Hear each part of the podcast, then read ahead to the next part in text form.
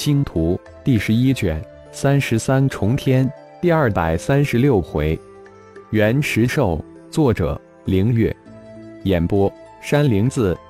当顶盟大队人马走出森谷山脉，出现在那纳塔古原边缘众刺后眼中之后，消息如雪片飞出。伊索谷渡口是伊索谷河流经纳塔古原水流最为平缓的地方，正是伊索谷河的浇灌，造就了纳塔古原的广袤富饶，使之养育了无以数计种类庞大的食草动物，也使得纳塔古原成为无数凶兽的捕猎场。终于再次踏上了那塔古原金顶山，我们终于要回来了。顶峰族长一声感慨，禁不住仰天长啸，以宣泄心中的那份仇恨与苦闷。十几年前的那次逃亡，沿着那塔古原边缘一路蜿蜒往西，绕过了那塔古原，根本没有心情，也没有能力领略那塔古原的风情。现在终于可以直面那塔古原的一切凶兽，顶战似乎是在喃喃自语，更是在感叹这一切都来得太过玄幻。那塔古原自古就有一矿二族三兽四禽之嫌，传令下去，五大战队排成战斗阵型，随时准备战斗。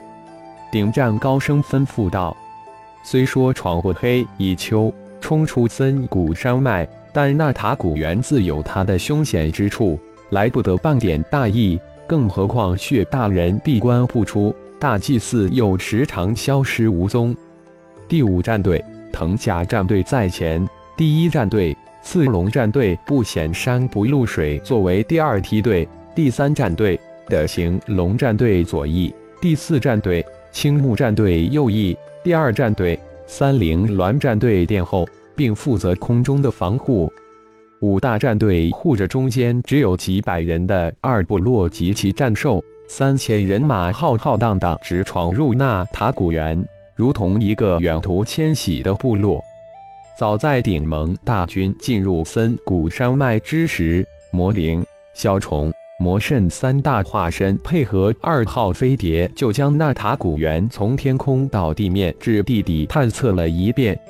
纳塔古原一矿二人三兽四禽之险中的一矿，指的是处于纳塔古原中心一个庞大的地下古矿洞。据传，古矿洞之中盛产原石，但只要进入古矿洞，就有死无生。二号飞碟探测到纳塔古原之中有一个庞大原石矿，位置正好就在纳塔古原中心，不就是那个一矿吗？魔灵化身。小虫化身在二号飞碟探测之后，亲自进入古矿实地考察，确认是一座原石富矿，而且原石数量非常之庞大。在庞大的底谷矿，却被一种奇异强大的凶兽占据。他们以原石为食，战力至少达到八级，基本上都达到九级。别说九级以下高手有去无回。就是九级高手进去回来的几率也不超过一成。顶天查遍了从顶人部落、恶人部落、树人部落、野人部落得到的传承之书，皆没有找到这种浑身覆盖能量甲的凶兽资料。没办法，顶天随意给这些凶兽取了一个名字，称之为原石兽，吞噬原石的凶兽，符合顶天一贯的取名风格，简单明了。顶天在帮助顶龙等四位首领突破九级之后，就消失无踪。跟着小虫、魔灵二大化身，早一步潜入了那塔古原中心的地底古矿之中。好浓郁的蛮荒元气！一进入古矿，恢复本尊之体的浩然就大呼道：“可惜自己不能吸收。”那是当然，这里可是我们至今发现的最大的一个原石矿脉。这也是整个那塔古原之本。上次刚刚潜入就被本尊召回去，这次一定要好好探索一番。小虫伸手往矿壁上一抓，随手抓下一块闪着光芒的矿石，丢到嘴里，嘎吱嘎吱的吃了下去。小虫，不要那么恶心好不好？这都是你的，用不着那恶形恶相。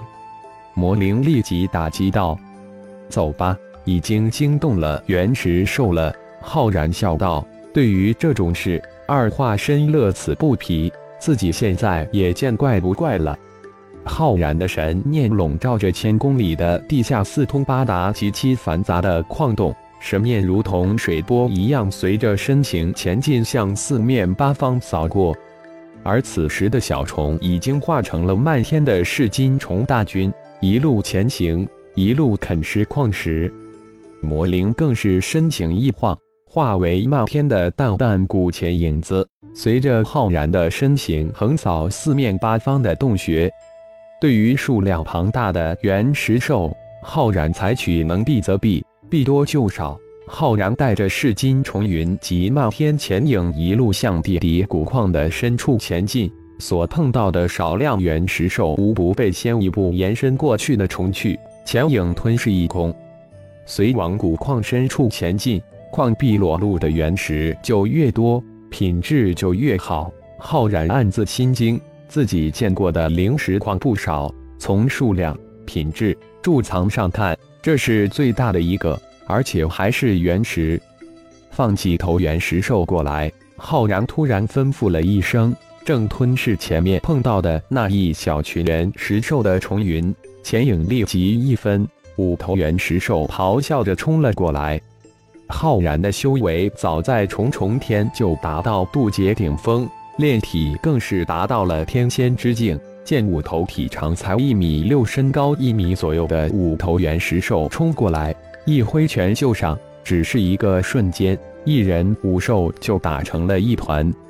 逐日拳展开，双拳之上浮现出二颗金丝狼头。啸天诀早在洪荒世界就修炼到十二层之圆满之境，就连白如玉转给浩然的天龙诀也在重重天修炼到十二层之圆满之境，可惜未能修炼出龙颜来。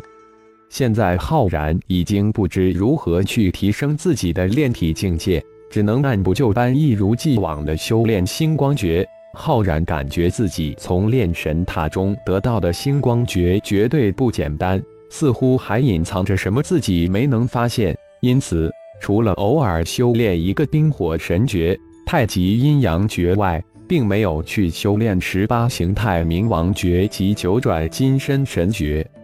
浩然逐步加大逐日拳的力量，每一拳都能将一头原石兽击飞，在矿壁上砸出一个大坑。但这原石兽如同沙包一样特别耐打，瞬间又咆哮着扑了过来。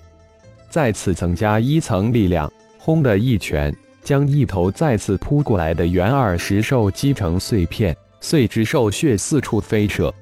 接着手脚足。周并用，将另四头原石兽一一击碎。厉害，肉体力量达到人仙之境才勉强将其击杀。难怪这一矿成为纳塔古猿的第一险，当之无愧。浩然收拳而立，眼中金光四射，大是感叹：一细胞能量晶体化。突然，一号发出无比震惊的叫声。什么？浩然这才注意到。第一头被自己击杀的原石兽的碎肢碎肉兽血变得闪闪发亮。主人，抓一头活的原石兽，我需要提取它的基因、灵魂、细胞能量晶体化，是哈尔族人进化的梦想。没想到在这里见到，一号兴奋无比，立即大叫起来。浩然射了一些晶体化的碎肉及晶体化的兽血过来。双眼冒出如实质化的金光，九层火眼金睛秘诀被他修炼到了第五层，接近大成，但离圆满之境还堪远。细胞真的已经能量晶体化，在火眼金睛之下，细胞晶体化无所遁形，清晰地展现在他的眼前。小虫、魔灵两放二头原石兽过来，浩然再次吩咐道：“既然原石兽如此神奇。”一头生擒给一号试验，另一头用作自己修炼千变万化之身。浩然的声音未落，最后二头原石兽被小虫魔灵放过来，呜呜咆哮着向浩然冲了过来。单手一点，两道金光从指点射出，化为两张金网向二头原石兽射去，瞬间将两头原石兽缚住。